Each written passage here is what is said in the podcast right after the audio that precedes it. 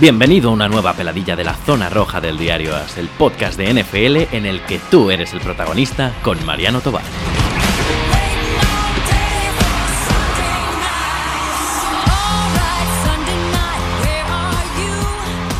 Muy buenas señores, aquí estamos en una nueva peladilla, ya sabéis, los programas del podcast Zona Roja, el podcast de fútbol americano del diario AS, en el que vosotros sois los protagonistas. En los próximos días va a haber cierto parón, porque yo estoy cerrando ahora unas revistas y algunas cosillas, y no, a lo mejor no va a haber tantos programas, y diréis, oye, pues eres un cachondo, justo cuando empieza la temporada y cuando tenemos más ganas de guerra, es cuando vas a bajar un poco el ritmo. Entonces lo aviso para que la gente que está un poco con el programa pendiente de poner fecha y que no les he mandado un correo para concretar, pues que la culpa es mía porque estoy muy ocupado. En cuanto me libere de todo el lío que tengo, pues volveremos otra vez a grabar eh, todos los días. Bueno, la verdad es que estoy grabando prácticamente todos los días, pero la semana que viene va a haber un par de ellos que no voy a poder hacerlo. Hoy vamos a hacer un programa con los Oakland Riders, que además justo antes de empezar a grabar lo comentaba con nuestros invitados Manuel Muñoz, que es paisano mío de Valladolid. ¿Qué tal, Manu? ¿Cómo estás? Hola, hola ¿qué tal, Mariano? Y tenemos la suerte de tener con nosotros al fundador de Rider Nation México, Mauricio Hernández. ¿Cómo estás? ¿Qué tal? Muy buenas tardes. Saludos desde México a toda España y a la familia Raider que seguramente nos estará escuchando.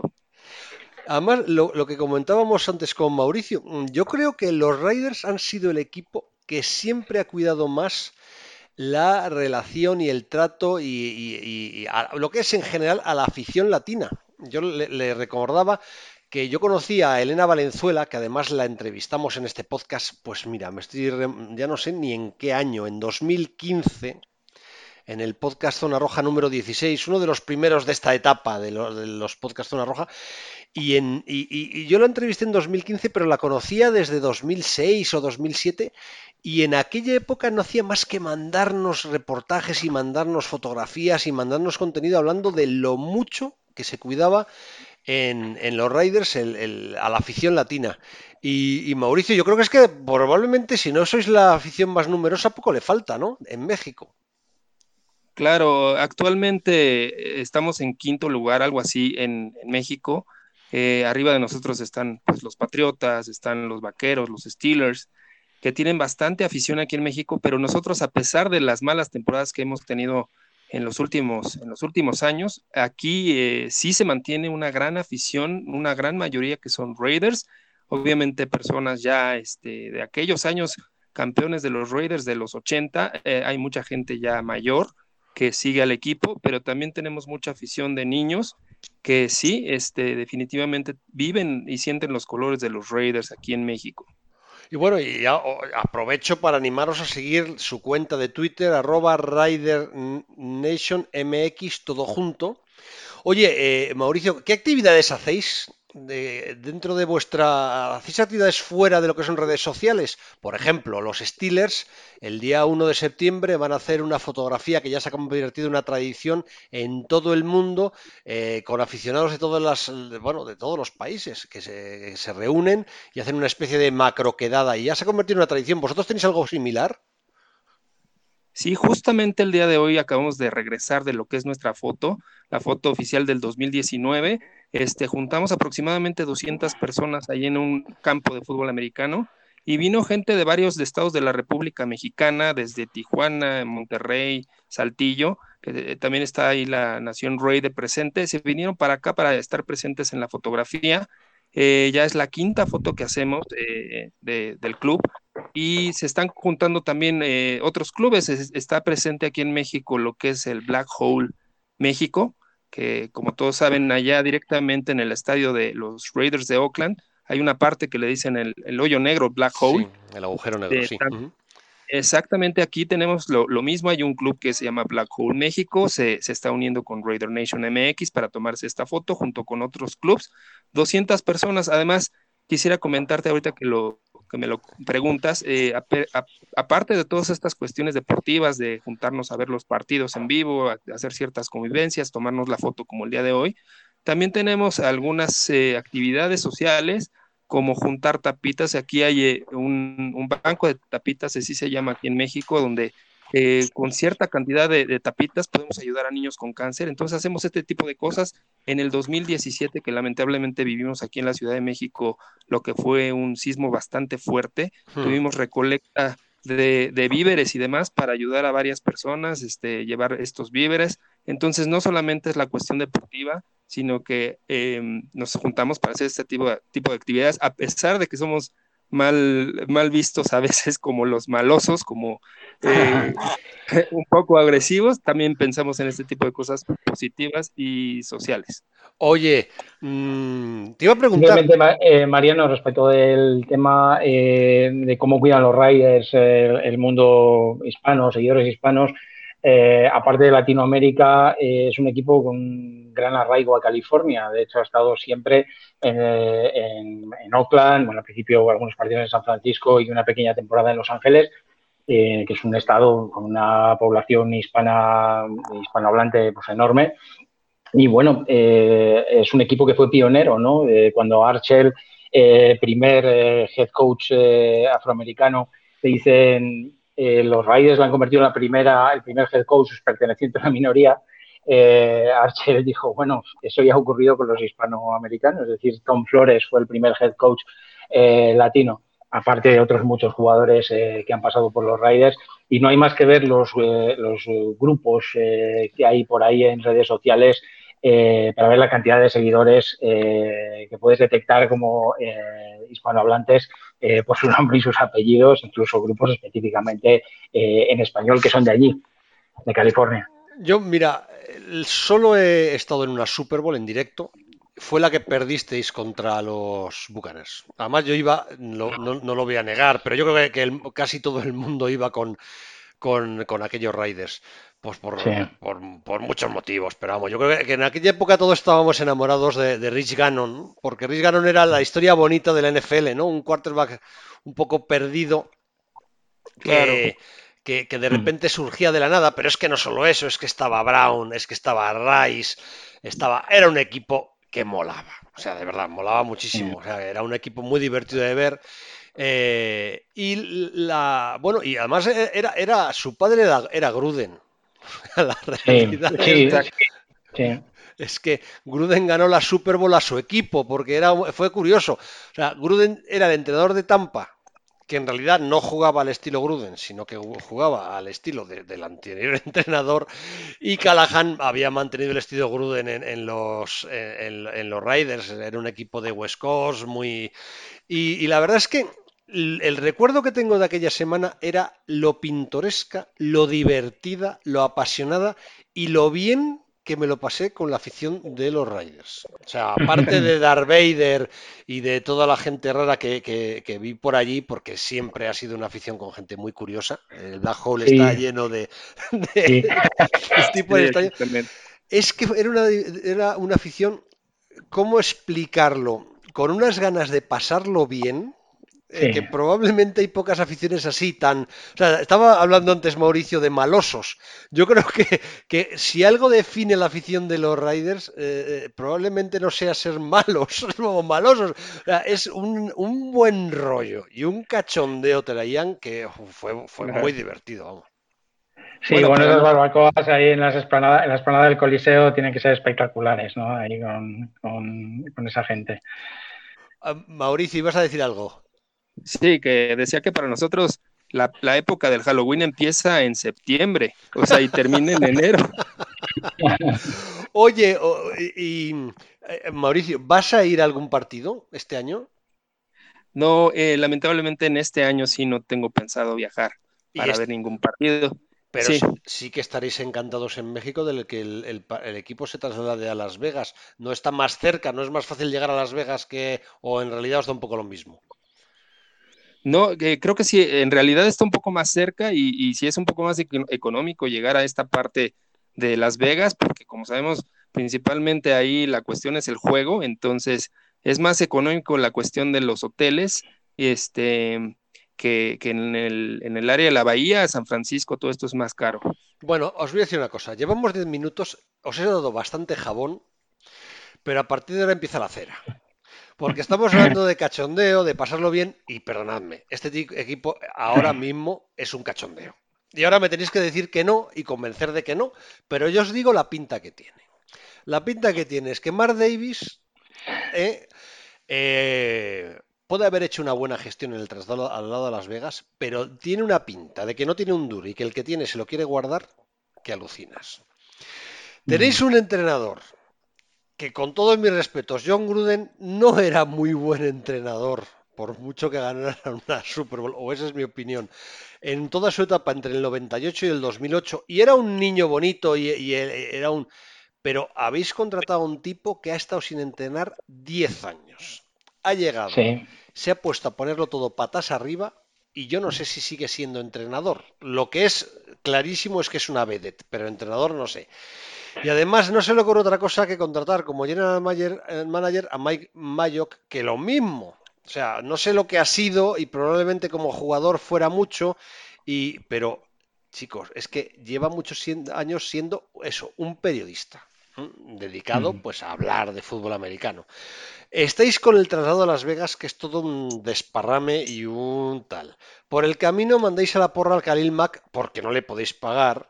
A Mari Cooper porque a Gruden no le gusta. Eh, no sabemos muy bien cuál va a ser vuestro quarterback el año que viene, pero difícilmente va a ser eh, Derek Carr, porque creo que todos tenemos ya muy claro que a, que a Gruden no le gusta. Y chico, en general, yo cuando dijeron Hard Knocks va a ser eh, los Riders, dije, es que es el momento ideal porque ahora mismo los Riders son un circo de tres pistas con saltimbanquis, con payasos, perdón, pero es verdad, y con todo tipo. Ahora, os he contado la sensación desde fuera, ahora desde dentro me tenéis que explicar si de verdad esto es mentira y ahí hay un plan de verdad de futuro o esto va a saltar por los aires en un par de años en cuanto lleguéis a Las Vegas. Eh eh, si os parece, comienzo yo. Eh, simplemente eh, estoy de acuerdo contigo, creo que, hay que ser muy realista. Es un equipo que viene de tocar fondo con un récord de 4-12.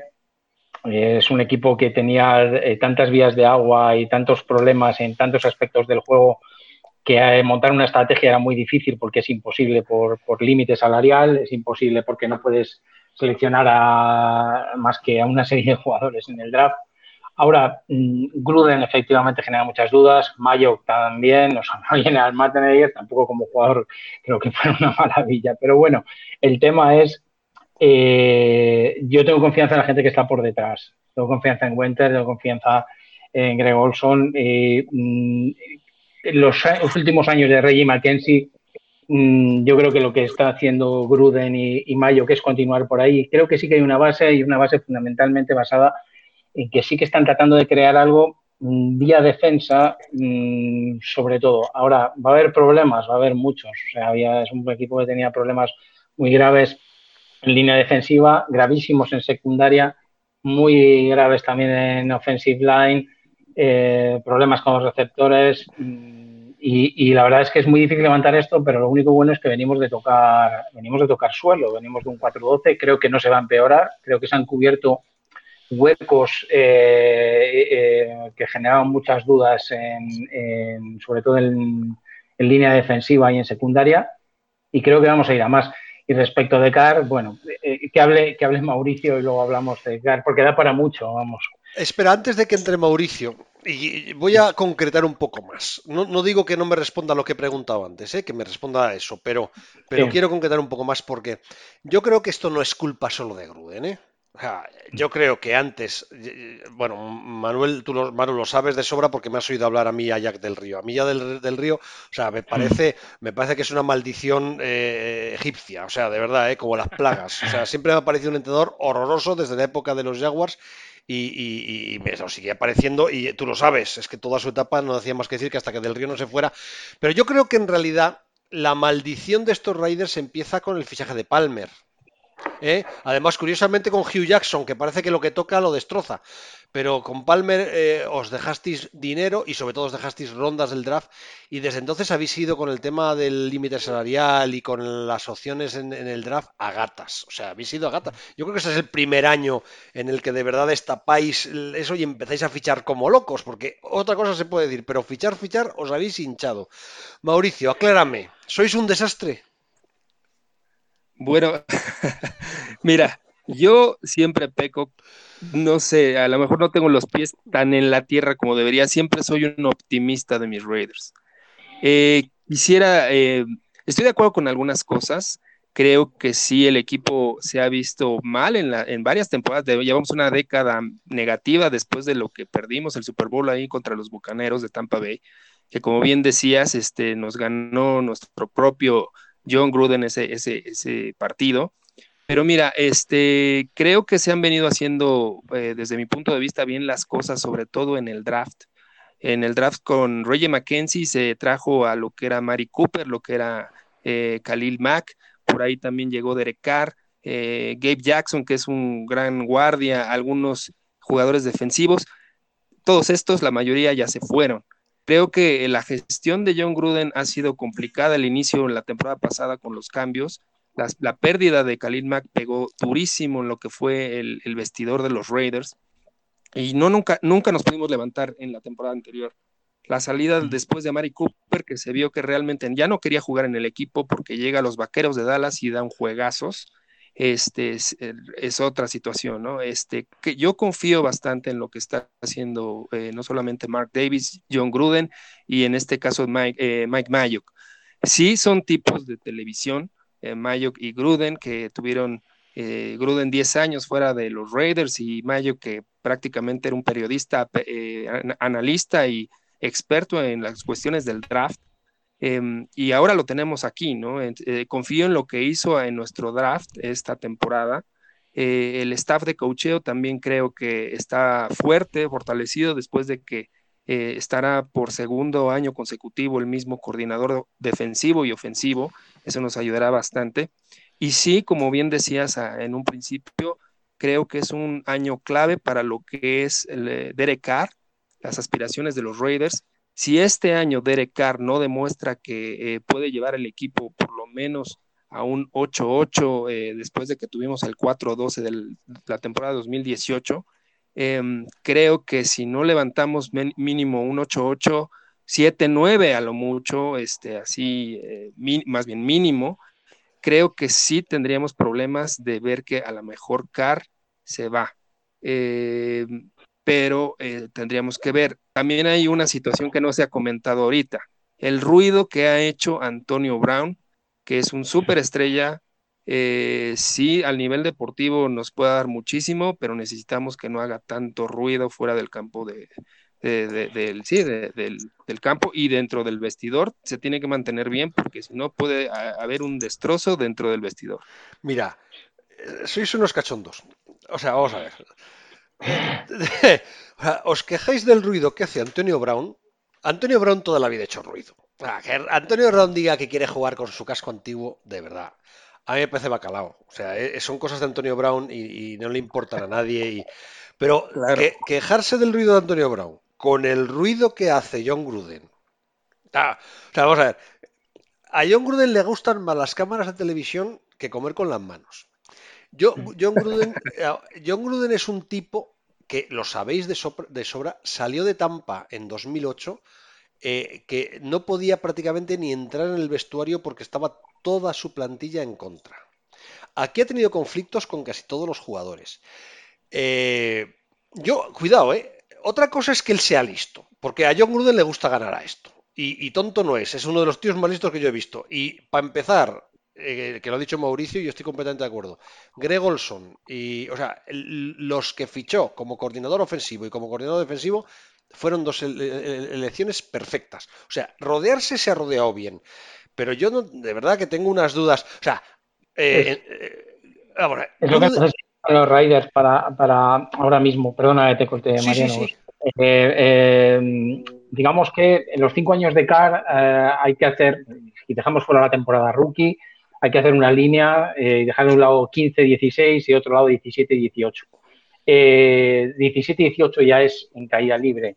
¿Y mm, qué le hacía falta a unos riders eh, que mm, es un coladero en línea ofensiva?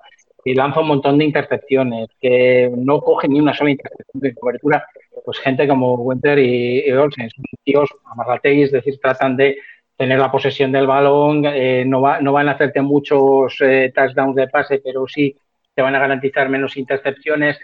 Eh, por eso yo tengo mucha fe, más que en Mayo y en, y, en Gruden, en ese, esa segunda línea de staff, pero también en quien haya participado en los drafts. Hablaba Mauricio de que se ha hecho un buen draft en el 19.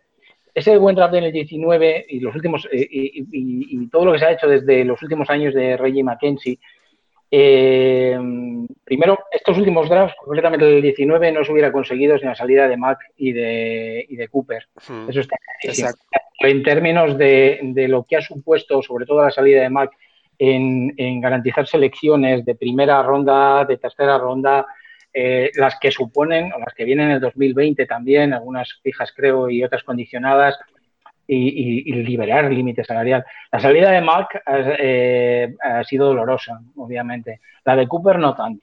Cooper también ha supuesto, me parece que una primera ronda del draft del 19 y, Cooper, como dice Mauricio, es que no, no, quería, eh, no quería jugar o, lo que fuera. También hay que decir una cosa con Cooper. Eh, me alegro por los aficionados de Dallas porque ha demostrado ser un gran wide receiver, pero como tenga las, las puntas y los valles que ha tenido con los Raiders, eh, uno de los problemas gordísimos que ha tenido el, ataque de los Raiders ha sido que sus receptores 1 y 2, Cooper y Crabtree, eran un desastre. O sea, tenían años buenos y años de auténtico desastre. Son dos tíos que durante cuatro o cinco, bueno, creo que más o menos eh, han estado cuatro o cinco temporadas, han sido eh, o top 5 o líderes absolutos en drops de la liga.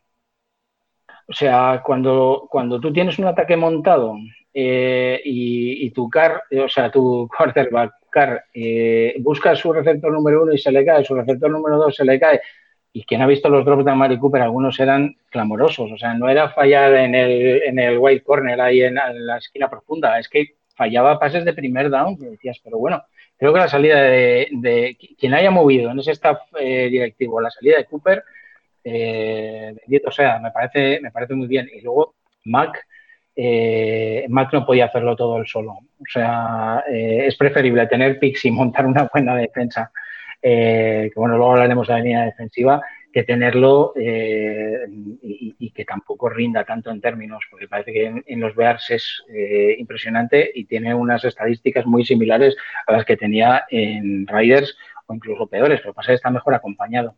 Entonces yo creo que sí que hay un plan, a lo mejor no entre estos eh, números uno tan mediáticos como Magic o, Gruden, pero sí por debajo y creo que hay que valorar también los últimos años de Reggie McKenzie. Ha hablado Mauricio de los drafts y si bien no quedan muchos de los jugadores de ataque seleccionados, sí que quedan muchos de los jugadores defensivos y sobre eso yo creo que sobre la que se va a montar en lo que pueda venir el futuro. Todavía tenemos a, Ellis, teníamos a, Joseph, tenemos a Conley que, que ha empezado a hacer cosas buenas en el, en el 18 y bueno, conservamos y creo que vamos a conservar bastante tiempo a muchos de los jugadores del 18 y del 19, sobre todo eh, Hurst, Key, Hall, etcétera. A ver, un par de cosas, un par de dudas a Mauricio. Eh, uno, ¿Gruden se ha quedado con Carr porque no tenía más remedio y no quiere ni verle? ¿O le gusta? Dos, ¿qué le pasó a Carr? ¿Cómo es posible lo que ha dicho antes Manuel, que es completamente, vamos, es que eh, lo ha descrito perfectamente. Hay dos CAR. Hay uno antes de la lesión, otro después de la lesión. Todo el mundo dice que hay un bajón, que la culpa es la lesión. Pero es que en CAR hemos visto una pérdida de precisión, por ejemplo, a la hora de lanzar pases, que yo creo que trasciende más allá de una lesión. O sea, es, es como si fuera otro tipo. Entonces, las dos cosas. Está ahí porque no han encontrado otra solución y el año que viene en el draft van a por el quarterback y traspasan a Carr. Dos, ¿qué le ha pasado a Carr? Bueno, Mariano, mira, este, justo yo ahorita quería hablar de Carr. Creo que sí es una cuestión polémica. Eh, si nos vamos a estadísticas que muchas veces nos pueden decir hasta cierto punto lo que está pasando, el año pasado, 2018, es la única temporada que ha rebasado la barrera de las 4.000 yardas Aún así, eh, más que el, en el 2016 que llegó a 3.900. Eh, pero vemos que hubo un incremento en sacks con 51 capturas que tuvo, perdiendo 299 yardas. Entonces, ¿qué es lo que estamos viendo? Que no tuvo una línea ofensiva que lo pudiera proteger. Aún así, tiene eh, su segunda mejor temporada en cuestión de rating, con, termina con 93.9 cuando en el 2016 terminó con, 96.7. O sea, eh, digamos, eh, es una parte de, la lectura que podemos hacer viendo estas estadísticas. Perdona, Mauricio, sepárate un poquitín del micrófono porque está golpeando, es como si lo tuvieras muy cerca. Perdona, que te he cortado. Estabas hablando de estadísticas. y Mauricio, perdona que te. Y Mariano, perdona que os corte. Eh, aparte de esas estadísticas importantísimas del rating, de las yardas de pase, a pesar de haber sufrido 51 sacks, como bien has dicho, eh, ha tenido también su récord personal de pases completados, un porcentaje de pases completados de casi el 70%, 69,9, 68,9 y yardas eh, por pase 7,3. O sea, ha conseguido muchos récords personales a pesar de, que el coordinador ofensivo no apuesta por el ataque eh, a toda costa porque tiene miedo a las intercepciones, porque tampoco acompaña el, cuerpo de receptores y, y que tiene una línea ofensiva que, bueno, ya hablaremos. Mauricio, que te he cortado. Y yo. Sí, eh, decía, podemos hacer una lectura de lo que es este, estas estadísticas que, como decía, eh, pues sí, hay una parte donde ha mejorado, o sea, en, pases completos, en, eh, en, rating estuvo bien, en, ¿cómo, se llama? En yardas por pase estuvo bien, pero sí, a, lo mejor, no sé, durante la temporada, sí, esta falta de una línea ofensiva que lo pudiera proteger, se veía en algunas jugadas que era muy precipitado, incluso eh, pues prefería mejor eh, terminar la jugada rápido, eh, lanzar fuera el balón o tirarse para que lo capturaran en, lugar de recibir un golpe como lo que pasó en el 2016.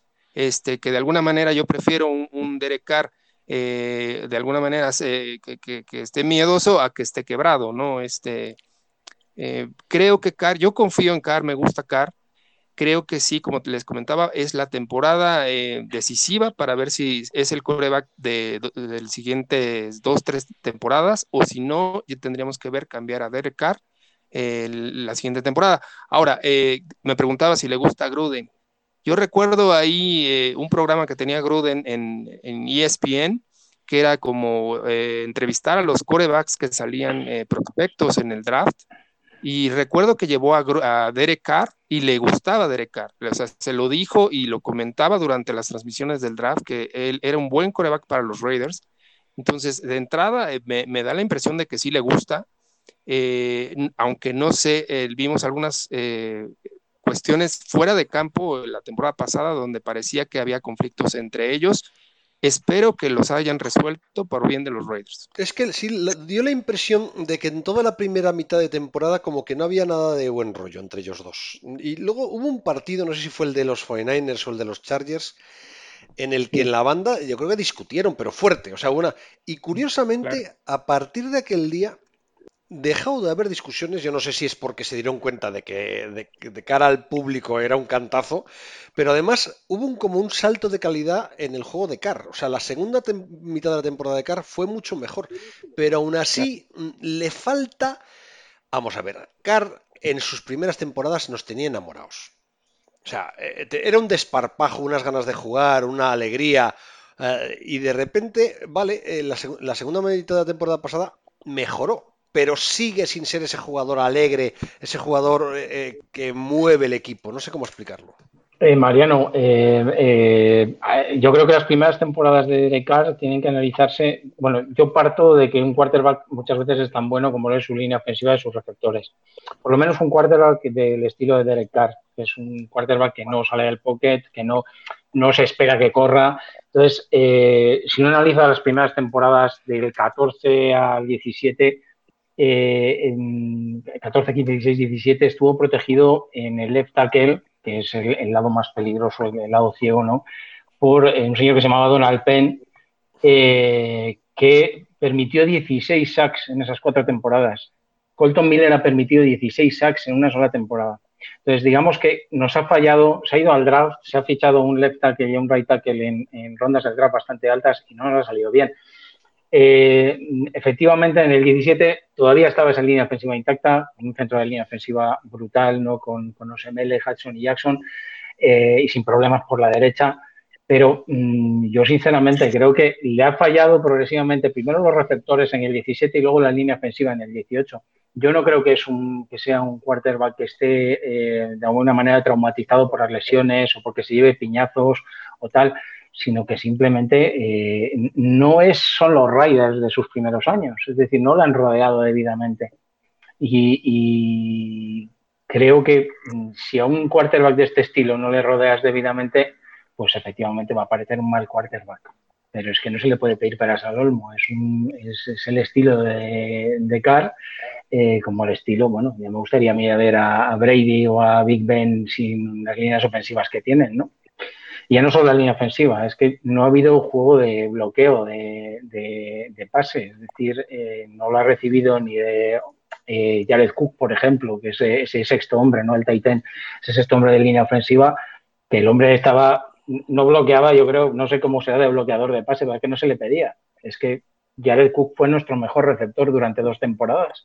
Entonces no puedes estar en misa repicando. Por, por ahí llegaron más sacks y más presiones, más hits y más entonces, mm, bueno, no sé si se me ve mucho el plumero de que soy pro CAR, pero es que creo que no solamente CAR, son esos tipos que le tienen que proteger de, las defensas y esos señores que tienen que coger los pases que lanzan. Entonces, eh, eso ha sido peor en el 17 y en el 18 que en el 15 y en el 16. Mauricio. Sí, este, coincido completamente. Creo que sí ha sido una cuestión de los receptores, la línea ofensiva. Este año tenemos la contratación de Trent Brown, que viene de los Patriotas de Nueva Inglaterra, eh, y algunos otros jugadores. Y creo que también en el grupo de receptores está mejor, no solamente con Antonio Brown, que también este, pues será el primer receptor después de lo que, de que se resuelvan las cuestiones del, del casco y de los pies, pero creo que estará. Y lo que quería decir, este, ah, Derek Carr, eh, si, no, si no quiere que le pase lo que le pasó hace unos años a un eh, famosísimo, famosísimo coreback llamado Brock Osweiler, que en su momento le dieron los Tejanos un contratazo y que después resultó ser malísimo eh, y ya creo que no está ni en la NFL ni, de banca. Eh, si quiere que le pase lo mismo después del contrato que le dieron los Raiders por cinco años y casi 130 millones de dólares, este, tendrá que echar todas las ganas en esta temporada eh, creo que lo puede hacer. Eh, tiene, digamos, a este Greg Olsen, que es buen coordinador ofensivo y tiene estas nuevas piezas eh, en la línea. tiene, les voy a comentar, ahorita era un contrato de cinco años por 125 millones de dólares. Estamos en lo que es el segundo año de ese contrato, en el que va a estar ganando aproximadamente 22 millones de dólares y si lo cortáramos serían 27, 27 millones de dólares perdidos esta temporada, cosa que no va a pasar. En la próxima, ahí sí hay corre peligro CAR, porque estaría cobrando 21 millones y medio, pero si lo cortan los Raiders únicamente perderían 5 millones. Estarían ¿Eso qué año sería? En el 2020. 2020 está esto, o sea, 21 millones y medio si se queda en el roster y es coreback titular. Si los Raiders lo cortaran, eh, serían 5 millones de dólares de, dinero muerto en el roster, pero se estarían salvando 16 millones para contratar a otro coreback o a otros jugadores. a ver, es que lo, que has dicho, este argumento último reafirma en la opinión, mm, o me podría reafirmar en la opinión de que Gruden no le quiere ni ver y se le ha quedado porque no tenía más remedio. Y porque además el año que viene tiene un draft con muchísimos quarterbacks y, y es su oportunidad. A ver, a mí no me mola nada esto. O sea, esto que estoy diciendo no, me gusta, porque me pasa lo mismo que a Manuel y, a, Mauricio. Me pasa lo mismo que a los dos. A mí, Car me gusta. O sea, cuando un tipo ha jugado, mm, y además lo que decís es verdad, los números del año pasado no son malos. Eh, lo que pasa es que todo, todo huele fatal todo huele muy mal. Pero bueno, no sé, no sé, además a lo mejor ahora la, llegada de Mayock también cambia un poco la sensación. Oye, a mí me gustó vuestro draft, de verdad que me gusta. La crítica mayor que se ha hecho al draft es que la elección de Ferrell con el 4 fue un poco eh, precipitada porque probablemente lo podéis haber elegido en el 10 o en el 11 y nadie os lo iba a quitar. Y, y habréis conseguido todavía más rondas, pero se ve en general el draft y tiene muy buena pinta. ¿Estáis contentos con el draft? Yo sí estoy contento. Creo que mm, cuando hablaba de que había muchas vías de agua y había que cubrir huecos, eh, efectivamente se le ha dado mucha caña a los Riders en su draft porque se decía, hombre, es que cómo vais a por Ferrell o cómo se va por Ferrell en primera ronda, cómo se va a George Jacobs en primera ronda también, pues se puede pillar al running back en una ronda posterior y tal y cual. Yo creo que han ido a buscar lo que más falta hacía, ¿no? Pues no, no somos incisivos en, el juego de carrera, pues, pues un, el mejor running back de, su, promoción. Eh, el, tema de Ferrer yo creo que entraba ya no tanto la posición, sino que había muy buenos edge, muy buenos defensive ends y, era un draft donde había muy buenos jugadores y había para todos los gustos.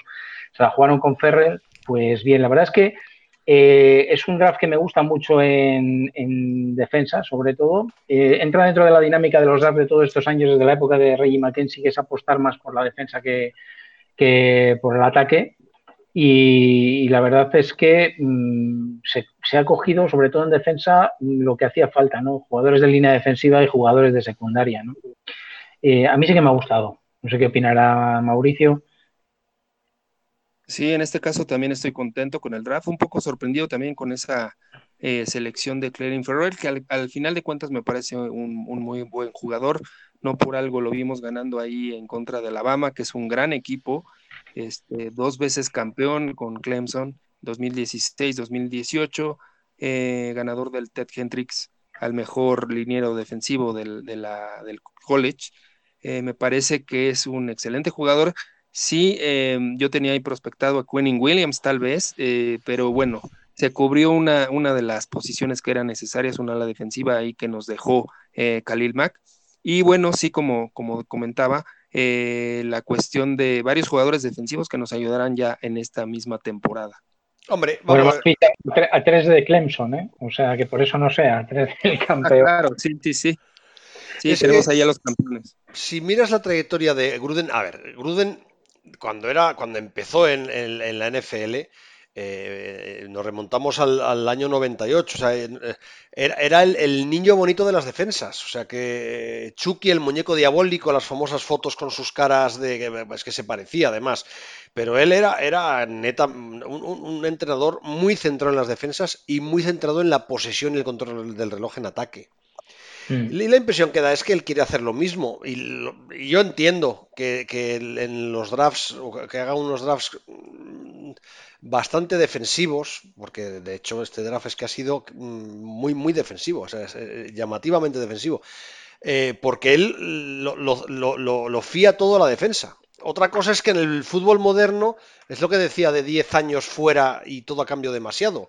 Eh, en el fútbol moderno eh, se entiende un poco mal esto, pero bueno, oye, él, va a muerte. Eso no se le puede negar a Gruden. Le gustan las cámaras, más que comer con las manos, pero va a muerte con sus ideas. Y, en eso más, coherente no puede ser, ¿eh? eso está clarísimo. Oye, una pregunta, esto ha sido una reflexión. ¿Cómo habéis perdido a Jared Cook y en realidad no tenéis, no tenéis un Tiden claro. O sea, habéis elegido en cuarta ronda a Moró, pero yo no veo en la plantilla un Tiden.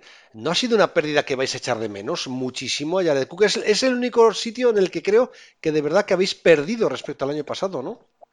Hombre, a mí me parece una. Mm, eh, obviamente es una pérdida. Es, eh, no voy a decir un caso parecido al de Mac, ¿no? O sea, hablamos de la salida de Mac, de la de Cooper. No todas las salidas duelen lo mismo. En el caso de la de pues yo la aprecio con, un sentimiento un poco agridulce, ¿no? Eh, efectivamente perdimos a un Titan, pero la parte buena es que por lo menos se está creando un equipo en el que el ataque no se basa en el Titan, que es lo que ha pasado estos dos años. Es decir, los receptores mm, eh, en largo, los, eh, los, pases en largo, los receptores, fallaba absolutamente todo el cuerpo de receptores, o por lo menos no era del gusto. De hecho, tenían mejores manos los running backs a veces. Y, entre todos ellos, Jared Cook ha sido pues, un receptor que ha hecho eh, de todo menos de Titan, es decir, no le, no le verías bloquear pase, bloqueaba poca carrera. Ahora, yo creo que no hubiera sido un 4-12 sin Jared Cook, tanto por mover las cadenas, como dices tú, Mariano, como por coger unos pases que no era el típico pase de Titan de 10-15 yardas así en, en slant o en screen.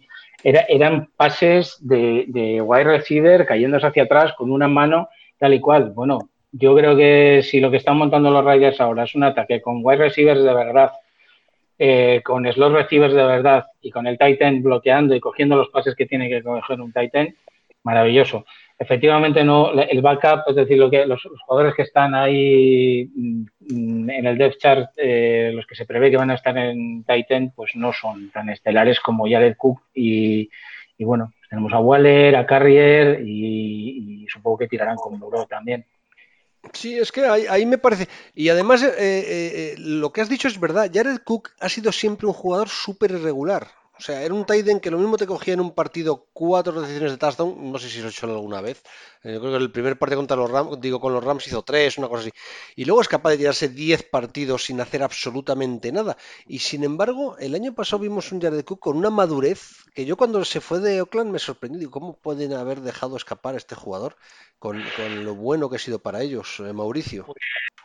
Sí, Sí, coincido completamente, Mariano. Creo que también es la posición en la que yo veo que hubo una pérdida eh, y no, no hay una pieza para, para corregir ese error, esa pérdida. En, en todas las otras eh, posiciones sí veo una mejoría, yo peculiarmente. Sí creo que es una ofensiva completamente diferente a la del año pasado. Ya no tenemos a Jordi Nelson, que era lo último de Jordi Nelson, que ahora está retirado eh, el que nos soltaba muchísimos balones ahí, Seth Roberts, también creo que ya está ahora en los Cuervos de Baltimore, eh, la pega de, este Jared Cook, Doug Martin, que el día de hoy lo acaban de cortar los Raiders, ya no está ni siquiera en la banca, entonces vamos con, con todo ahí con Josh Jacobs. Eh, sí, definitivamente en esa posición, pues bueno, nos quedamos con lo que es Darren Waller, parece que es el que será el titular sí, un jugador que no ha sido probado, que es, tiene muchísimo potencial, pero que incluso tenía problemas de personalidad ahí que al parecer cuando estaba con los cuervos se la pasaba deprimido y cuestiones así. Entonces esperemos que el jugador haya superado esas cuestiones y que ahora esté con todo para, pues en esta nueva ofensiva, que tenga por lo menos esta, e, e, este rol de ser bloqueador y poder salir algunas rutas y recibir pases. Sí, es que Moro, Didi, eh, Manu. Necesitamos, necesitamos, bueno, Car y el ataque necesita como el agua eh, ese sexto bloqueador que es eh, muchas veces el Titan y que con Jared Cook no teníamos, pues, probablemente porque no se le pedía, porque se pedía que, fuera por el pase, porque cuando todo fallaba era él el que conseguía primeros downs y tal. Y sí que nos hace falta. Probablemente mm, algunos sacks se hubieran nos hubiéramos ahorrado. Perdona, sí. No, no, no, no, ya te digo, aquí lo importante es que cada uno vaya aportando. Sí, no, a ver, la elección de Moro, Moro es un Taiden, por lo que he estado leyendo, eh, bloqueador, básicamente. O sea que saldrá poquito a recibir o eso es la pinta que tiene. Eh, a, Gruden, a Gruden le gusta mucho el pase corto y correr eh, haga elegido un running back en primera ronda. También hay gente que dice que lo han elegido muy arriba. A mí me parece que puede ser una elección muy buena. Eh, Josh Jacobs, vamos, puede ser una elección muy buena para los Raiders y puede ser una elección fabulosa año que viene en cualquier tipo de fantasy, ¿eh? porque yo creo que se puede poner las botas eh, Jacobs. Todo apunta a eso. Y además venís con un déficit del año pasado de, running backs, ¿eh? porque por mucho que estuviera eh, eh, Marshall Lynch, a mí me parece que era todo un cachondeo y lo de Don Martin, o sea que eh, era un poco parte de lo que hablaba del circo. Me parece que la elección de Jacobs es una elección de seriedad. Ya lo que tengo más dudas es cómo les os va a funcionar Antonio Brown, porque luego habéis elegido también, digo, habéis fichado, es que habéis fichado muchísimo a Ryan Grant y a Tyrell Williams, otros dos receptores, que, dan profundidad y Antonio Brown, que claro, el problema de Antonio Brown es que viene de jugar con Big Ben y en un sistema en el que se buscaba la profundidad a lo bestia. Eh, el sistema de Gruden o el sistema de, mejor dicho, de Olson, yo creo que es muchísimo más conservador. Creo que el año que viene vais a correr muchísimo y yo no me imagino a Derek Carr lanzando pases súper profundos a Antonio Brown. Antonio Brown en la semana 3 puede estar enfadado no por cascos o por tonterías, puede estar enfadado por tener un papel más secundario del que se espera, ¿no? Puede ser, yo creo que sí que va a ser un ataque eh, más reservón. De hecho, ya se han visto cosas en el 18. Eh, pero vuelvo a, lo de antes, es decir, si Car tiene protección, si tiene ese medio segundito, décimas eh, dentro del pocket para buscar sin que le, sin que le atosiguen, sin que le presionen, eh, Car es un buen eh, lanzador en profundo. ¿eh? De hecho, tiene buenas estadísticas de pases de más de 20 yardas. El problema es la, es la presión que tenga. Eh, mm, Antonio Brown, yo creo que de él se espera, mm, dentro de ese sistema de Olson, eh, que consiga muchos primeros downs. De hecho, los consigue, ha, conseguido, muchos primeros downs eh, sin ser mm, pases de más de 20 yardas, que es algo que necesita los Raiders, avanzar poco a poco. Y, creo que también es atractiva la idea de, Brown por ahí, de Terrell Williams, del que se espera que sea su año de eclosión, ¿no? Eh, sobre todo para generar huecos a otros, a otros receptores y creo que también vamos a ver mucha actividad en, el slot. Eh, no sé si con Grant, con Renfro, del que se hablan maravillas, aunque bueno, es un iconia como cualquier rookie. Efectivamente, yo no creo que no vamos, no creo que se vaya a ver muchísimo pase en profundidad. Mm, sí que se va a usar a Brown, pero a lo mejor no en el white corner y sí en cosas más, más fáciles. Y se va a aprovechar también qué va a arrastrar Brown y Williams por ahí eh, para dejar rutas a lo mejor más fáciles y sencillas a, terceros receptores o al tight end. Sí, yo hay veces que pienso un poco, lo que te digo, yo cuando veo a Gruden siempre me lo imagino pensando en hace 10 años. Entonces yo me lo imagino eso en la época de Gannon y, en el fondo eh, en aquel equipo había, eh, estaba Tim Brown, y yo creo que, cuando mira a Antonio Brown, eh, eh, Gruden piensa en Jim Brown, dice, eh, digo en Tim Brown, y dice, bueno, es que si tengo un receptor profundo número uno, pero realmente lo que puedo usar en él es unas manos que no se le cae nada y una, unas rutas con, con escuadra y cartabón, ya tengo lo que quiero. Si, si Scar juega como jugaba Ganon, pases muy rápidos, muy, casi todos muy en corto, y empieza Antonio Brown a encontrarse, eh, en vez de jugando tan profundo como jugaba, empieza a jugar entre la yarda 10 y la, y la, y la 20, nos podemos encontrar con un Brown desconocido, con un car más cómodo. O sea, yo creo que es un poco lo que está buscando Gruden. Mauricio, ¿tú, qué esperas? ¿Cómo crees que va a jugar este ataque? Si recordamos el, el, estilo que tenía en esos Raiders primeros con John Gruden en 98, 99, 2000, si era una ofensiva de la costa oeste, pases cortos. Eh, teníamos, si recuerdan, eh, un corredor bastante rápido ahí con Charlie Garner y algunos que eran tipo que eran como demoledores, que golpeaban las defensivas y las cansaban. Esa, e, ese estilo ya se ha perdido, incluso no solamente en los Raiders, sino creo que en la NFL el estilo del fullback, tipo como lo que tenía también Mike Alstott ahí con los Bucaneros, que era un toro, y que embestía las defensivas, eh, ese, ese estilo a mí me gustaba mucho en esa época, ¿no? Y con los receptores Jerry Rice, Tim Brown, sí, se ha perdido. Creo que va a ser lo mismo en parte, sin tener esos toros eh, demoledores, pero sí en muchos pases a los corredores. Eso sí lo, veo, lo creo que, lo va a utilizar bastante. Eh, hemos visto ya esta pretemporada el, el, inicio de la era Jacobs. Y lo poco que vimos ahí en contra de los eh, Cardenales de Arizona, me gustó bastante Jacobs. Creo que en la primera ofensiva fueron demoledores los Raiders.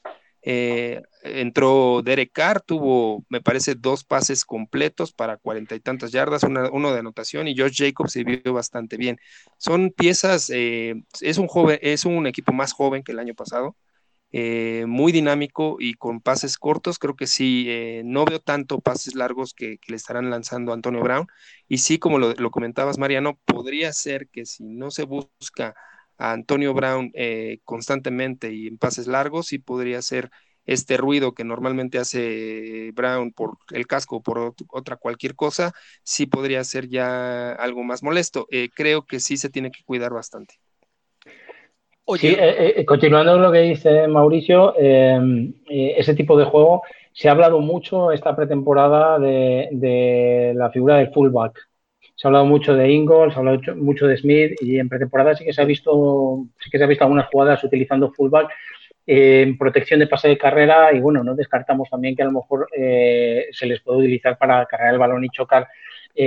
pero eso encaja bastante con un ataque reservón, ¿no? De un ataque de, de conseguir primeros downs, machacón, que contra algunos equipos muy fuertes eh, yo creo que va a venir bien acercarse y oye, si no se llega al touchdown, por lo menos acercarse a base de patadas eh, porque cuando ves que no te ha funcionado de últimas eh, el juego de pase largo o ya te han pillado tal, pues es una buena es una buena alternativa. Yo creo que la están valorando.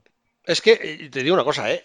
los los fullbacks están volviendo a estar muy de moda en la NFL.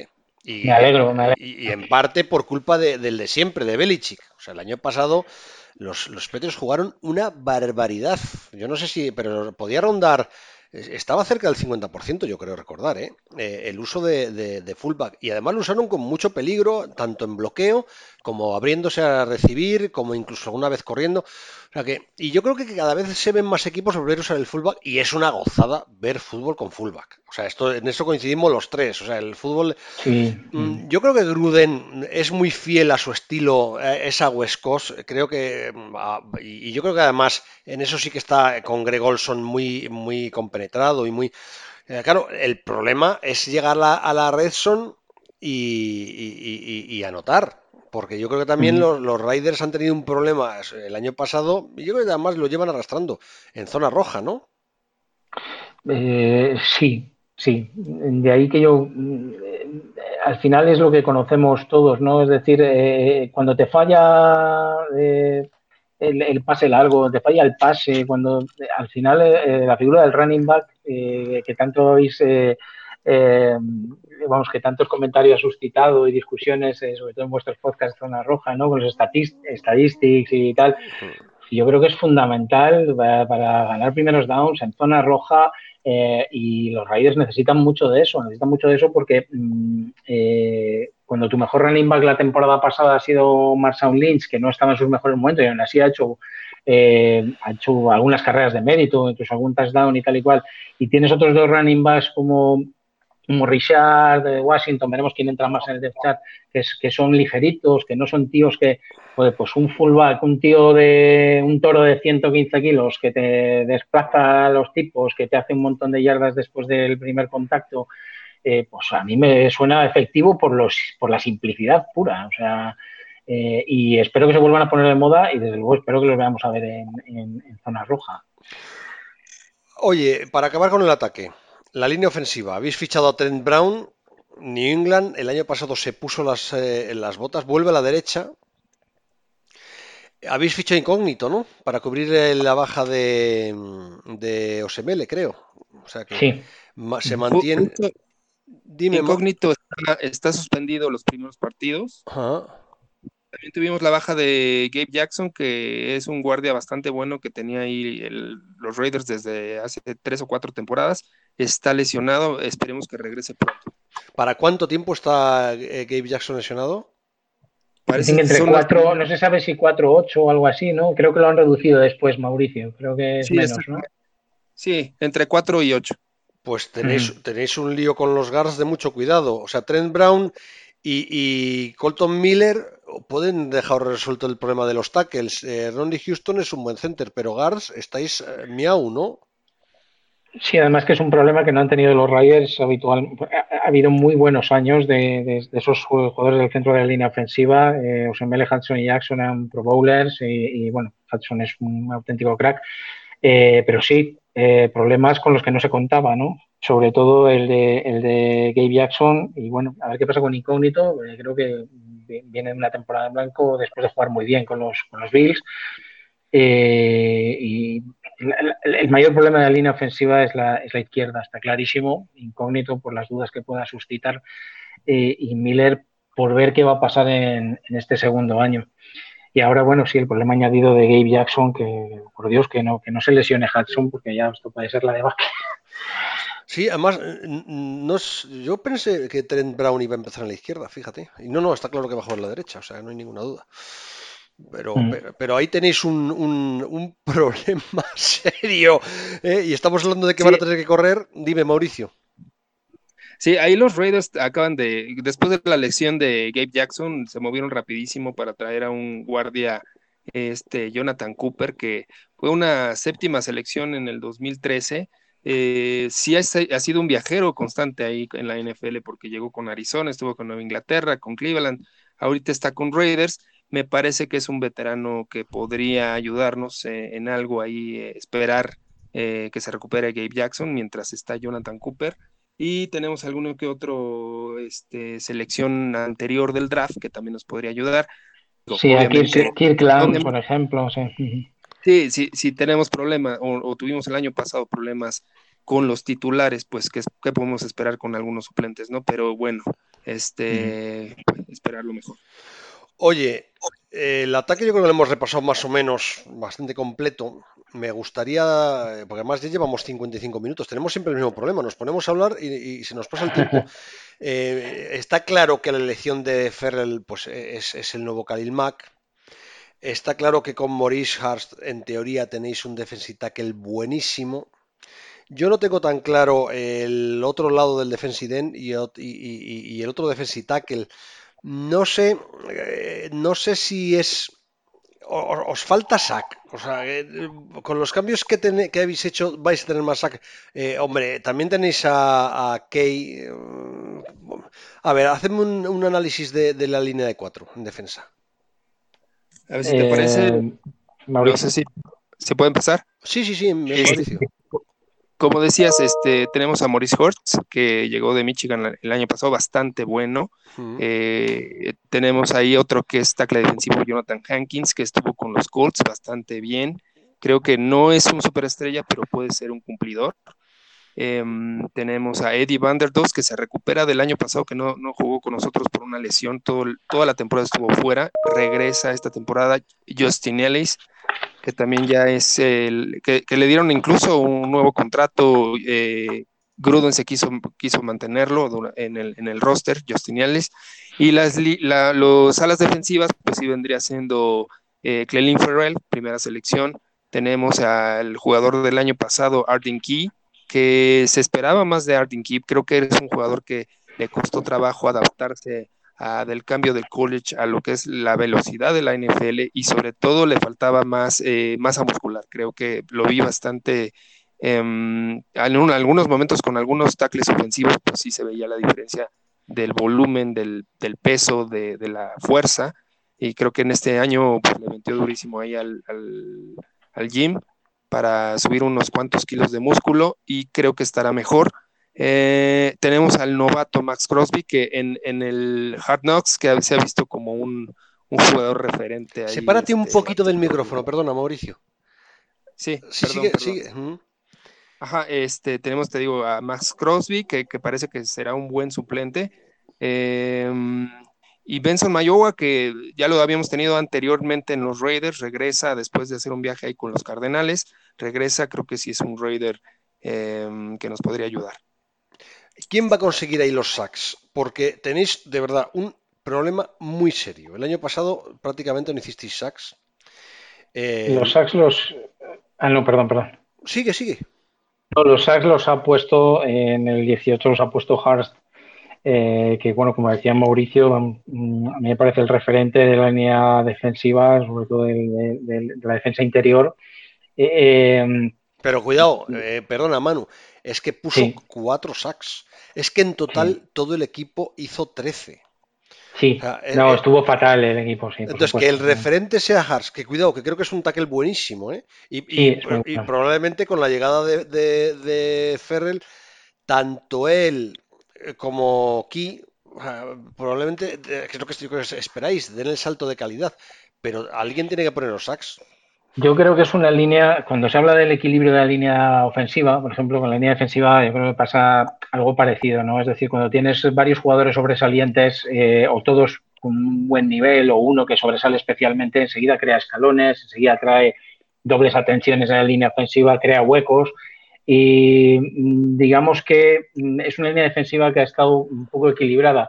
No sé si porque era excesivamente novata, hay que tener en cuenta que Key, Hurst y, Hall eh, son jugadores eh, que la, temporada 2018 fue su temporada rookie y, aunque han tratado de mezclarlos, ¿no? Eh, casi ha habido muy pocos snaps con Hurst y con Hall en defensive tackle, Key no jugaba todos, etcétera.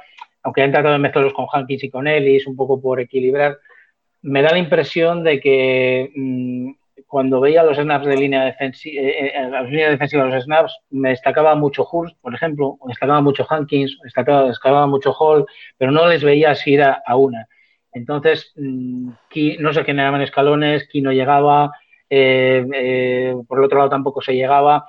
Y era un poco, eh, yo creo que tiene que ver con que, se, que sea más, haya más equilibrio y eso pasa por la experiencia, por la, porque trabajen de manera más conjunta y tengo bastante esperanza depositada en Hurst y en Hall, que yo creo que es un binomio de, de defensive tackles con características muy parecidas, muy agresivos, muy rápidos.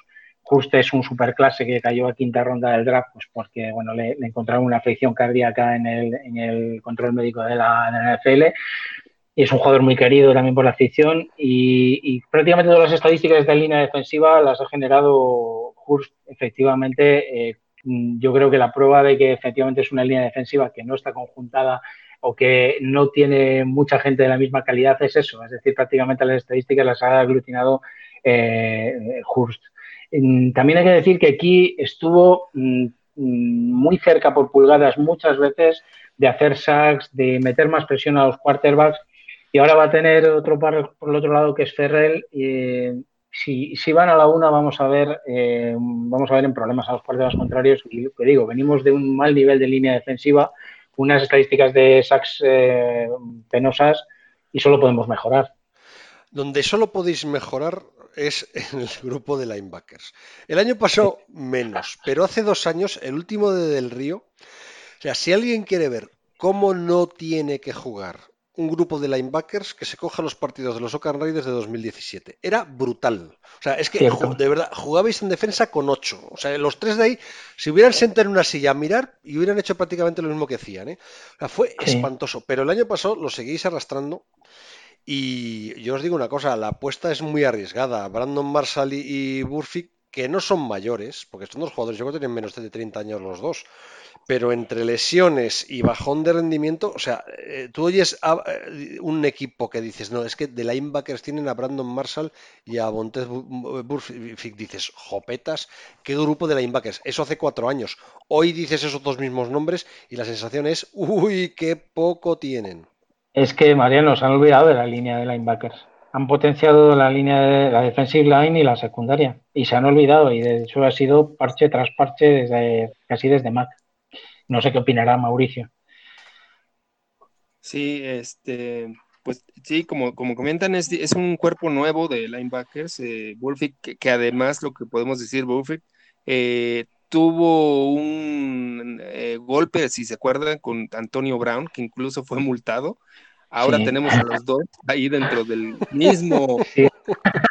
sí. sí. Pues creo que eso ya está saldado por lo que, por lo que he escuchado que ya lo platicaron y están en el mismo equipo. Finalmente espero que eso eh, es otro jugador que también eh, hace bastante ruido dentro y fuera del, campo. Eh, es, el jugador más multado en los últimos años, Burfitt. Sí, sí, sí. Al final cuentas, sí tiene como esa cuestión agresiva de un, de un Raider. Hmm. recordemos ahí a Jack Tatum o jugadores así que eran bastante golpeadores. Hubiera sido, un, un gran linebacker de los 70, ¿verdad, Mauricio? Hubiera sido un buen un, vía piano o algo así. Lo que pasa es que Burfield se ha equivocado de década, ¿verdad? claro que sí, ya, y ya son otras reglas, ¿no? También. Sí, sí, sí. Sí, justamente, Brandon Marshall yo lo veo como un jugador que sí eh, bajó bastante, sobre todo por las lesiones. El año pasado prácticamente no jugó con los Broncos de Denver.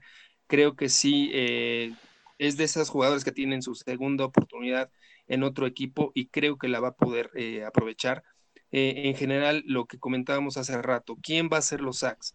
Creo que más bien va a depender de un cambio también, no solamente de las piezas de los jugadores que tenemos ahora, sino que también creo que es un poco el cambio de estrategia ofensiva de, de este Paul Gunther, que sí está mandando cargas incluso desde los safeties, desde los esquineros, eh, de los linebackers, eh, ya no, eh, aunque sigue siendo una formación cuatro defensivos, linieros, tres linebackers, creo que sigue siendo la misma, pero sí ya con un, diferente sistema de disparos de blitz. Y eso sí, de hecho, es... Burfick, es una apuesta personal de Gunter, que estuvo 13 temporadas en Bengals y que le tiene bastante aprecio y algo tiene pensado para él, eso está claro. Sí, no, no. Eh, además es que para vosotros es decisivo, ¿eh?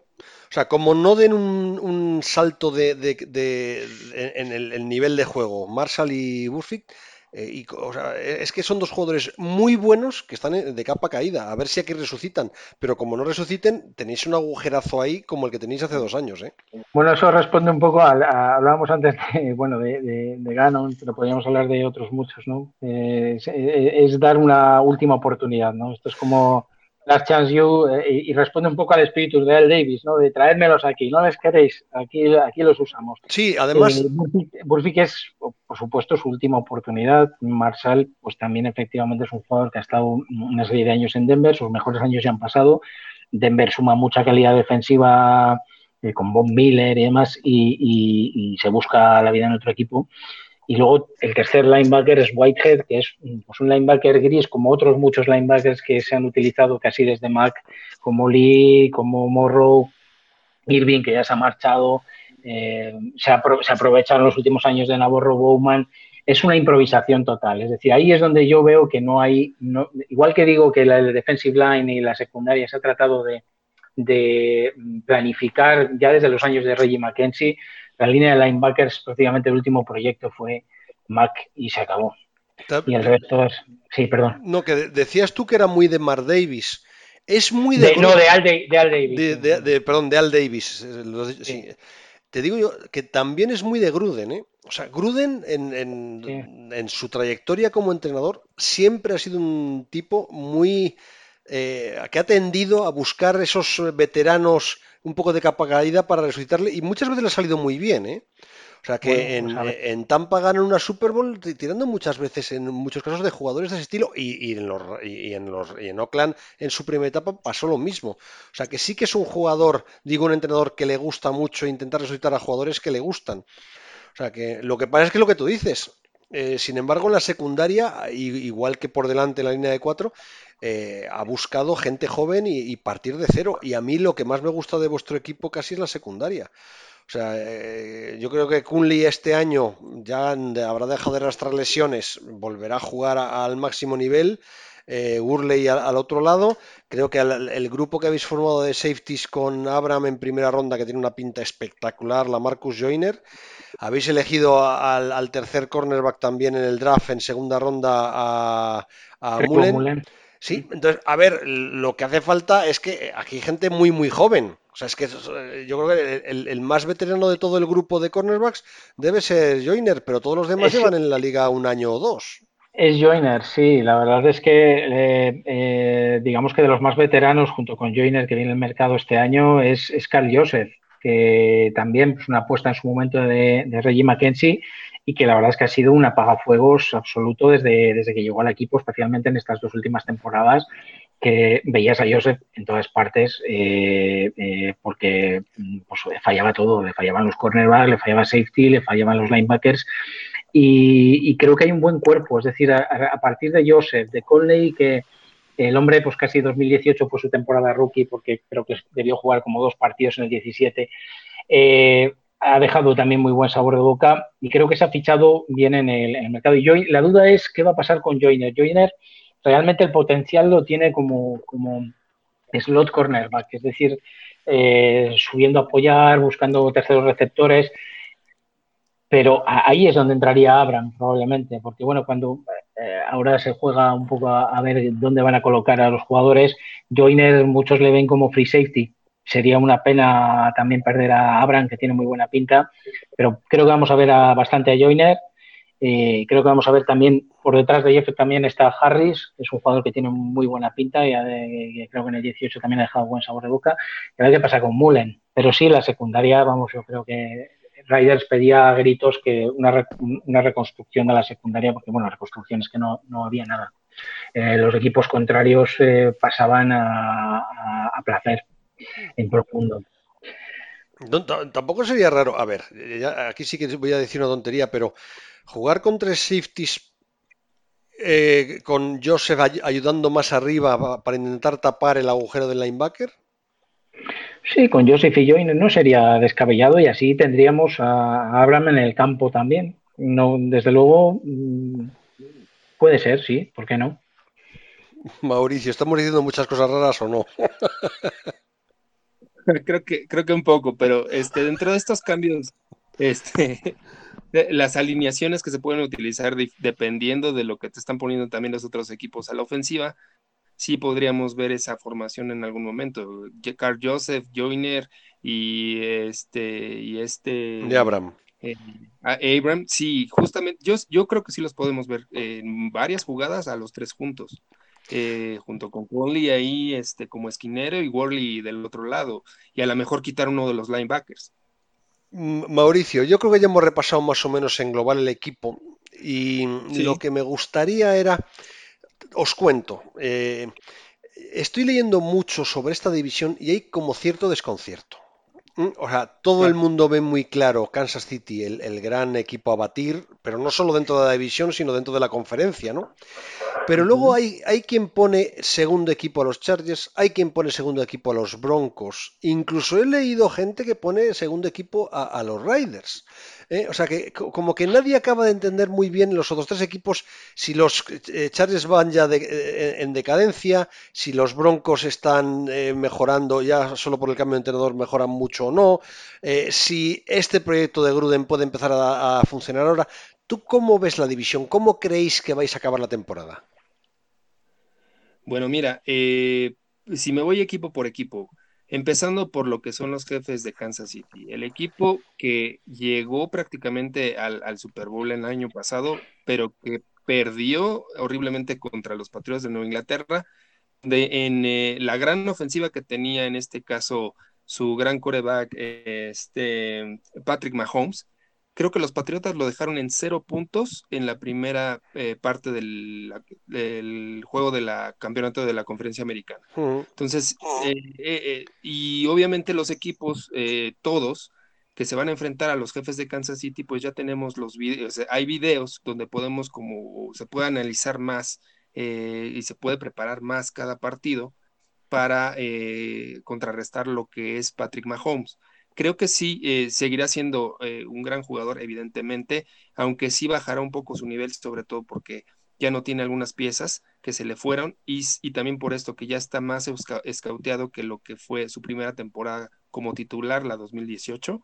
Eh, sí los veo, sinceramente, muy a mi pesar como campeones de la, de la división oeste de la conferencia americana pero sí me pasa lo mismo. Yo no sé qué esperar tampoco de los Raiders, no sé qué esperar de, de los eh, cargadores, que también tienen un problema grave ahí con el corredor Gordon, que creo que hasta la fecha no se ha presentado a los entrenamientos y si no lo tienen durante la temporada regular, creo que sí les bajará bastante sus expectativas para ser eh, contendientes y definitivamente los que sí creo que quedarán en cuarto lugar de, la, de lo que es la división son los Broncos de Denver eh, mantienen una gran defensiva, pero sí creo que la debilidad mayor de los Broncos de Denver es que su, cuerpo de receptores, eh, este Sanders, que en muchos otros equipos sería un número dos bueno, aquí es el número uno, entonces creo que no es un, eh, un cuerpo de receptores que pueda ser cumplidor con un coreback que estuvo fuera, este flaco toda la temporada 2018 creo que sí, los Raiders estarán peleando por el segundo o el tercer lugar de la eh, división oeste de la conferencia americana. Y un poco me gustaría hablar eh, también del tema del calendario. El calendario de los Raiders es un calendario bastante complicado. No sé si ahí fue a propósito por parte de la NFL, no sé qué pensar. A veces, como dicen allá en España, nos la lía la, este, eh, la NFL Digo, porque vamos a tener dos primeros partidos como locales, el 9 de septiembre y el 15, pero después tenemos, eh, desde el 15 de septiembre volvemos a estar de locales hasta el 3 de noviembre. Todo octubre estamos de viaje. Bueno, a ver, eh, uno de ellos es en Londres, o sea que el problema está en que jugar en, en Londres contra Chicago para vosotros es casi como jugar de visitantes, eso es verdad. Sí, exactamente y por la cantidad de millas que, tendrán en esos cuantos, eh, en esas cinco o seis semanas, será bastante, eh, es bastante cansado para un equipo estar totalmente todo el tiempo de viaje. ¿Qué, récord firmas, eh, Mauricio? Bueno, mira, em, decía al principio que soy un muy optimista aficionado de los Raiders. Eh, cada temporada eh, tengo el corazón eh, em, esperanzado en que sea una temporada ganadora. De cuatro que se ganaron el año pasado, creo que me daría por bien servido si terminamos un 8-8 esta temporada, este, o un 9-7. No veo que ganen más de eso, principalmente por esta situación del calendario que está súper complicado. Es que el calendario ya no solo es. Bueno, ahora se simplifica un poco. Eh, el partido contra Denver en casa deberéis ganarlo. Contra Kansas City en casa también es muy complicado. El viaje a Minnesota es complicado. El viaje a Indianápolis con la lesión de Lack se ha convertido en un chollo porque yo creo que este equipo eh, sin LAC es que pierde el 50%. Ganar a Chicago en Londres sería un sorpresón, ganar a Green Bay en octubre también, y Houston va a ser un equipo... No, no, es que eh, eh, podéis empezar perfectamente con dos victorias, cinco derrotas, y nadie se sorprendería. Manu, ¿tú cómo lo ves? Bueno, yo la verdad es que soy también bastante realista Digo que con 4-12 hemos tocado un poco suelo y, tenemos que mejorar, pero tampoco veo que, sea un récord positivo. Yo estaba pensando en un 7-9, un 8-8 también. Creo, eh, creo que se pueden ganar los dos partidos de los Broncos, sinceramente. Ya se rozó el año pasado con, muchos problemas eh, y, en muchos aspectos del juego creo que sería difícil ganar a los Chiefs. Yo les veo, por hablar primero de los, de los rivales de división, los, veo inalcanzables. Les veo una, ofensiva y una defensa, bueno, eh, que no está al alcance de los Raiders. Y en cuanto a las salidas, desde luego, la noticia de lo de Andrew Black, Colts efectivamente es un caramelito, creo que es un partido que se puede ganar. Vikings, pues eh, vamos a ver, la verdad es que no tienen la mejor offensive line del mundo y, habría que ver cómo funciona la defensa contra, contra su wide receivers y contra su running back, ¿no? Eh, y bueno, también eh, este chico, Case Keenum, ¿no? que es el quarterback de, de, los, de los Vikings ahora, que creo que acaba de aterrizar, ¿no? No, Keenum ya lleva una temporada. Ay, perdona, vale. Eh, el, luego tema Packers, Texans, los veo muy difíciles también. Oye, eh, yo creo que tú también, perdona, eh, Manu, tú sí que tienes, digo, me da la impresión que tienes el, orden más o menos muy parecido al que tiene Mauricio, ¿no? Primero Kansas muy muy parecido, muy parecido, sí. Eh, eh, primero, primero los Chiefs, por supuesto, y creo que la diferencia entre este año y el año la temporada anterior, por ejemplo, es que los Broncos están igual de alcanzables. Creo que se les pueden ganar los dos partidos. Están, eh, creo que es un equipo bastante parecido al del año pasado, mientras que los Chargers pueden estar empezando a, caer. Rivers creo que tiene 38 años ya, no tiene la mejor offensive line del mundo. y creo creo que sí que se les puede dar un susto, por lo menos uno de los dos partidos. Eh, vamos a ver, pero el orden es el mismo, sí. Chiefs, Chargers. Y a día de hoy, pues eh, ganando los dos partidos a los Broncos, probablemente Raiders y Broncos eh, al final. Vamos a ver. Llevamos casi una hora y veinte minutos. Manu, Mauricio, ¿qué habría que contar de los Raiders que no hayamos dicho? ¿O lo hemos dicho, las claves han salido todas? Eh, pues eh, de esta temporada o de qué hablamos de historia. No no no hablamos no no a ver el, programa era lo que era eh, y es lo que hemos hecho una, una, previa de la temporada. Digo a lo mejor hay algún detalle de esta temporada del que queréis hablar y no hemos hablado yo, a mí me da la impresión de que han salido todos los temas clave, pero yo siempre antes de cerrar el programa pregunto por si acaso me decís, es que no has hablado de no sé qué, que habría que nombrarlo porque va a ser importante esta temporada. O no has hablado, y digo, a ver si, os, si me, me deja algo.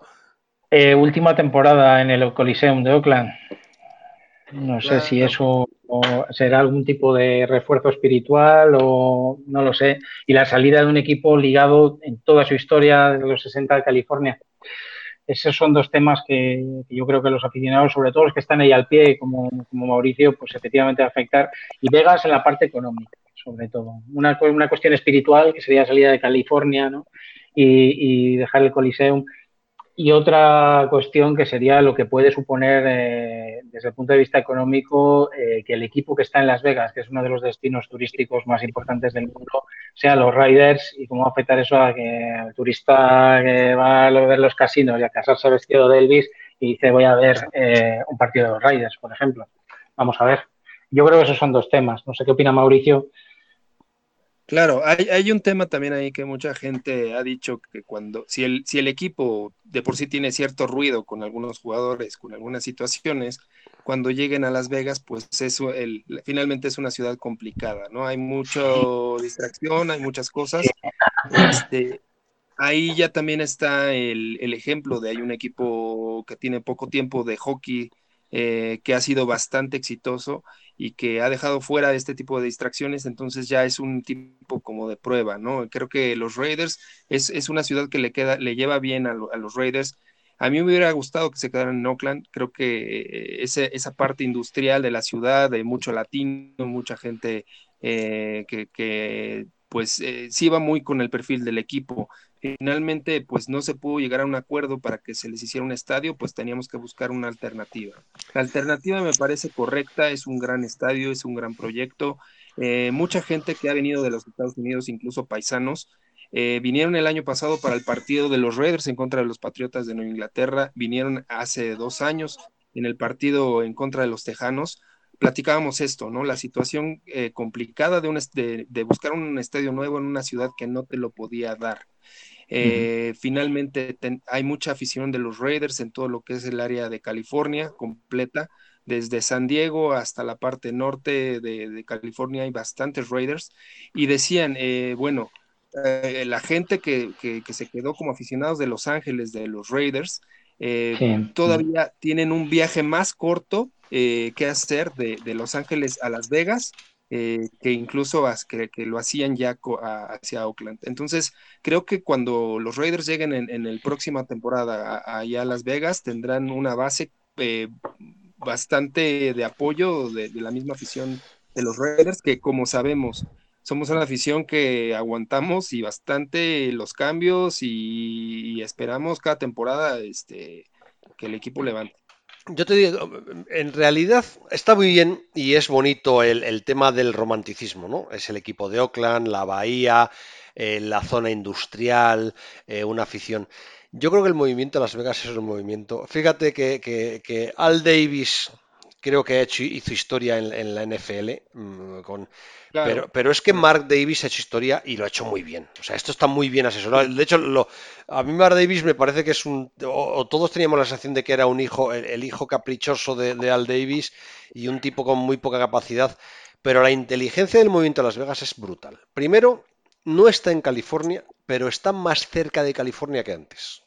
O sea, la gente de, los Riders, que es un equipo de toda California, va a tener Las Vegas mucho más cerca desde prácticamente todos lados. Y luego hay una clave importante y es que los jugadores van a querer jugar en Las Vegas porque los impuestos que van a tener que pagar son menores. Entonces, eh, se va a convertir en un destino ideal para el turista, para el aficionado de los Raiders y para los jugadores de fútbol americano que se van a pegar por ir a una ciudad en la que, en la que van a pagar mucho menos impuestos. Yo creo que eh, siempre hablamos lo mismo. Es que ¿qué van a hacer un chaval con 24 años, 25 años, recién llegado a la NFL y entra en la ciudad del pecado? No, yo no creo que esto sea así. O sea, me parece que la gente es mucho más seria y no dejan de ser profesionales. Pero el movimiento de Las Vegas es absolutamente genial, vamos. Sí, bueno, es un poco de, película, ¿no? Creo que, bueno, sin hacer spoilers, eh, ha aparecido incluso en alguna serie de, de, fútbol americano, ¿no? Sí, sí, sí, es verdad. Eh, el tema. Eh, y desde luego, desde el punto de vista económico, mediático y tal, es un buen movimiento y poco que los propietarios también están de acuerdo, que creo que hay consenso ¿no? para este tipo de movimientos. O, igual no, ¿no? Pero a la NFL como organización también le interesa, ¿no? Porque una NFL que hace, organiza partidos fuera, organiza partidos en Europa, en México, etcétera, eh, Las Vegas es un poco como Nueva York, ¿no? Es una especie de, de Casa Blanca donde va todo el mundo a, verlo y de paso eh, puedes tener contacto con algo tan americano como el fútbol americano, pues eh, luego todo en uno. Eh, quisiera agregar también algo de, lo que comentaba hermano Mariano. Este, sí, muy cierto esto. Eh, mucha gente ve con malos ojos a Mark Davis. Creo que sí, el histórico, el famoso, el Salón de la Fama es el papá. Eh, que para mí como aficionado de los Raiders pues es un histórico, pero sí creo que los, eh, los Raiders al final de la, de la era Al Davis también sufrieron de las últimas decisiones que tuvo el padre. Ya no era el mismo Al Davis que conocimos en los 80, 90, eh, incluso anterior. Entonces creo que sí, este, a mí particularmente yo soy de los aficionados de Raiders que, que apoyo en gran medida lo que ha hecho Mark Davis y me, me ha sorprendido de grata manera lo, que ha hecho. Creo que hace dos o tres años que fue cuando se tomó la decisión en una junta ahí de dueños que quién se iba a quedar con, la plaza de Los Ángeles.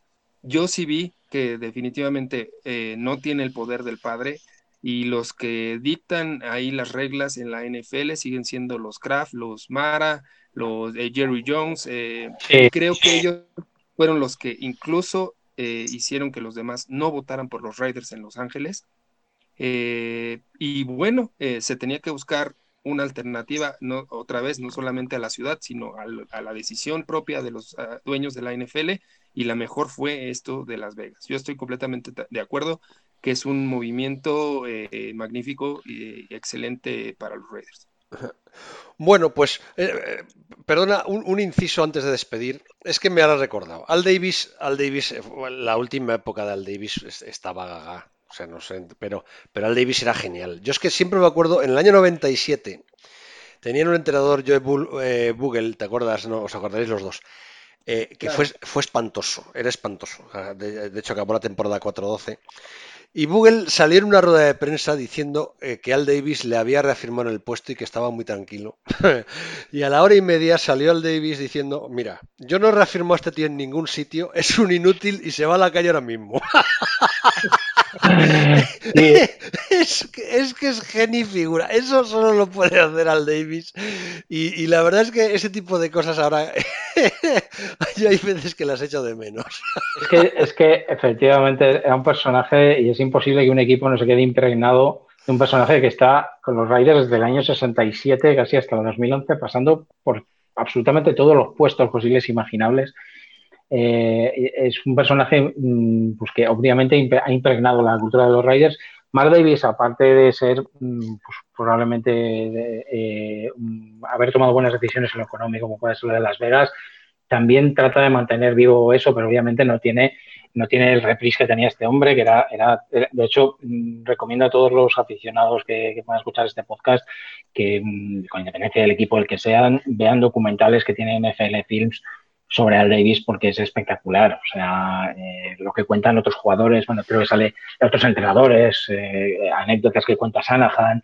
Eh, bueno, la verdad es que era, era un personaje, era, un tipo, tenía un temperamento bestial y que fue muy importante en la historia también de la NFL, porque hay que recordar que fue el comisionado de la AFL para el desembarco en la NFL, previa pues unas negociaciones muy duras, casi guerra, bueno.